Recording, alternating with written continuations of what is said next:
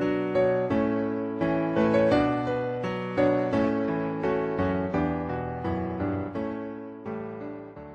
Здравствуйте, я брат Том Гетц, и это подкасты на hturners.com, где вы можете услышать общение о том, как быть сегодняшним поколением тех, кто меняет век. В этих подкастах мы рассматриваем серию тем в отношении того, как убегать и стремиться за Господом со своими товарищами. В этот раз мы продолжим серию, которую мы начали, об уязвимости для греха. Я надеюсь, что вы будете присоединяться к нам неделю за неделей и будете наслаждаться этим общением. Последних двух подкастах подкастах мы обсуждали уязвимость для греха и опасность, с которой все мы сталкиваемся в христианской жизни. Сатана подобен льву, который ревет от голода, ища кого бы пожрать. Мы также увидели, что Господь повелел своим ученикам, чтобы они бодрствовали и молились, с тем, чтобы не впасть в искушение. Дух готов, но плоть слаба.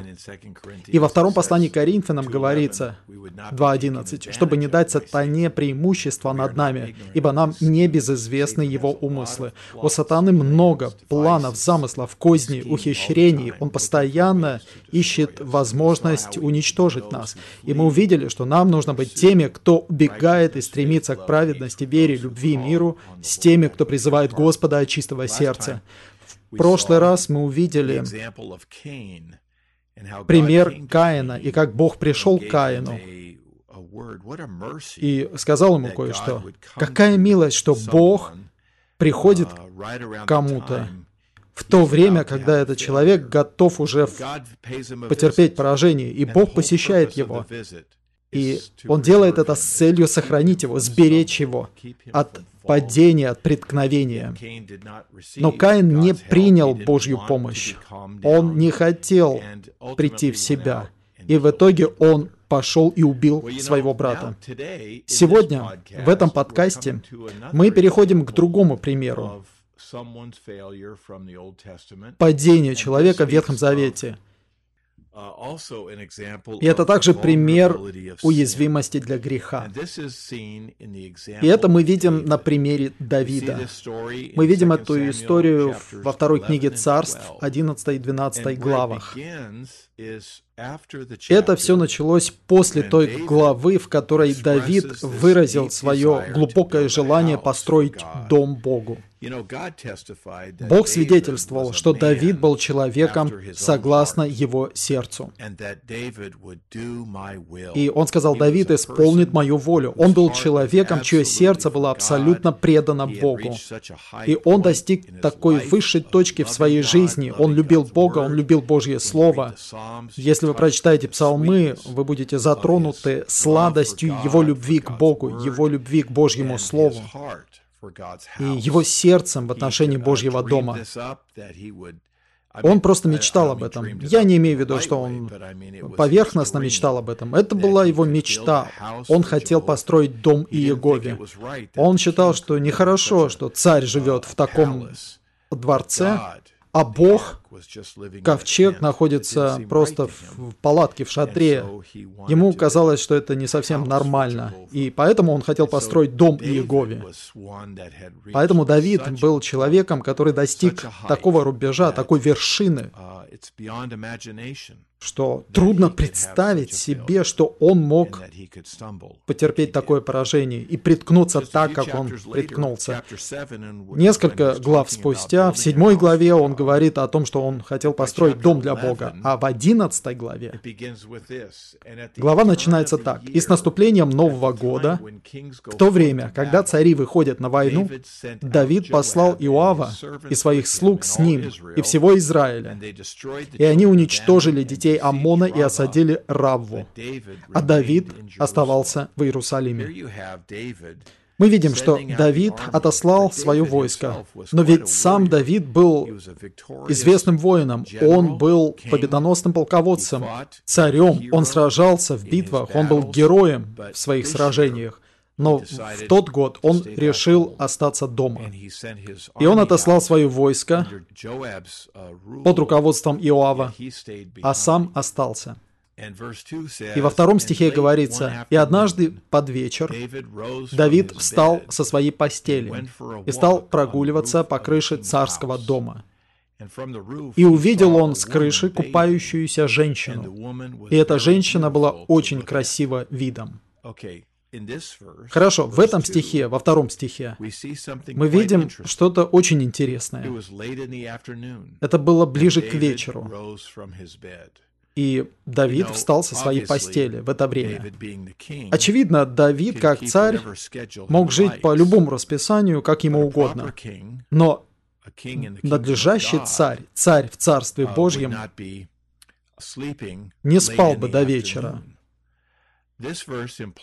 Этот стих подразумевает, что у Давида было много свободного времени. Фактически, у него было слишком много свободного времени. И он оказался в ситуации, когда он не был занят ничем вообще. И это открыло дверь для того, чтобы он потерпел такое великое поражение. Молодые люди, это слово предостережение нам. Пока мы молодые, особенно во время подростковых лет, и когда нам чуть больше 20, мы должны быть полностью заняты. Мы должны созидать свой человеческий сосуд. Мы должны готовить свой сосуд, получая лучшее образование, которое возможно. Или или развивая навык, который будет полезным Господу для его движения. И это должно быть, это должно быть для нас работой, которая занимает все наше время, все наше свободное время. В сегодняшнем обществе, когда у человека много денег и много свободного времени, молодые люди часто попадают в искушение и терпят поражение, и попадают в какие-то серьезные грехи, как Давид. Это первый момент. Молодые люди, мы должны быть заняты. Мы должны постоянно работать или учиться. Бог предписал после падения человека, поскольку человек стал плотью, что он будет добывать хлеб в поте лица. И для этого ему требуется много работать. И даже когда он много работает, усердно работает, земля все равно не дает хорошего урожая. А вместо этого она производит терновник и чертополох. Бог предписал это для падшего человека, потому что Бог знал, что человеку нужно быть постоянно занятым работой. В противном случае его плоть выйдет из-под контроля. В сегодняшнем обществе мы видим ясный пример этого, когда у человека много времени, свободного времени, греховные вещи очень легко а, появляются в его жизни и очень легко впасть в какие-то грехи. В третьем стихе мы видим, Давид послал и спросил об этой женщине, и сказали, «Это никто иная, как Версавия, дочь Элиама, жена Урии Хиттиянина». И Давид послал вестников и взял ее. Это после того, как он узнал, что она была женой одного из его 30 могучих людей. Это один из самых верных, преданных воинов в войске Давида. Он был одним из 30 или 33 или 36 лучших воинов. Урия был одним из них. И Давид очень любил его, очень уважал и чтил его. И он также был героем среди детей Израиля. После того, как Давид узнал о ней, узнал о том, кто она, он все равно послал вестников и взял ее. Он царь. Он мог это сделать. И он похитил ее у Урии. И она пришла к нему, и здесь говорится, и он лег с ней, и она возвратилась в свой дом. Эта женщина забеременела, и она послала, известила Давида и сказала, «Я беременна». Хорошо. Вот что произошло. У Давида было свободное время, он прогуливался и увидел что-то, что возбудило его похоть. И что он сделал? Он послал вестников, он совершил с ней прелюбодеяние, он совершил что-то очень греховное, прелюбодеяние и блуд, и она забеременела. И теперь он знал, что люди узнают об этом. Поэтому он составил план. он решил вернуть ее мужа, Урию, с войны домой. И он возвратился домой, Давид ел, пил с ним, и затем послал его домой, и он надеялся, что он пойдет домой и будет со своей женой. Но Урия не пошел к себе домой, он спал снаружи. У него не было мира. Это вот был верный, преданный человек. У него не было мира пойти домой и спать со своей женой, в то время как его товарищи были на поле боя и спали под открытым небом. Поэтому он этого не сделал. И Давид снова пригласил его на ужин на следующий день и ел с ним. И он напоил его и тот напился, и он надеялся, что он в этот раз пойдет домой, но он опять не пошел к себе домой. И в конечном итоге на третий день Давид запланировал кое-что еще. Он решил поставить его, Урию, впереди в самом тяжелом сражении. И потом попросил, чтобы от него отступили, чтобы он, оставшийся один, был убит. Это запланировал Давид, и в итоге Урия был убит. И вся история во второй книге царств, 11-12 главах, я не буду подробно рассматривать эту историю, но суть этой истории в том, что молодые люди, плоть человека — это плоть. И у нас есть эта уязвимость для падения. Либо через интернет и порнографию, которая там, либо через безнравственные, ненадлежащие отношения между мужчинами и женщинами. Очень легко впасть в греховную ситуацию.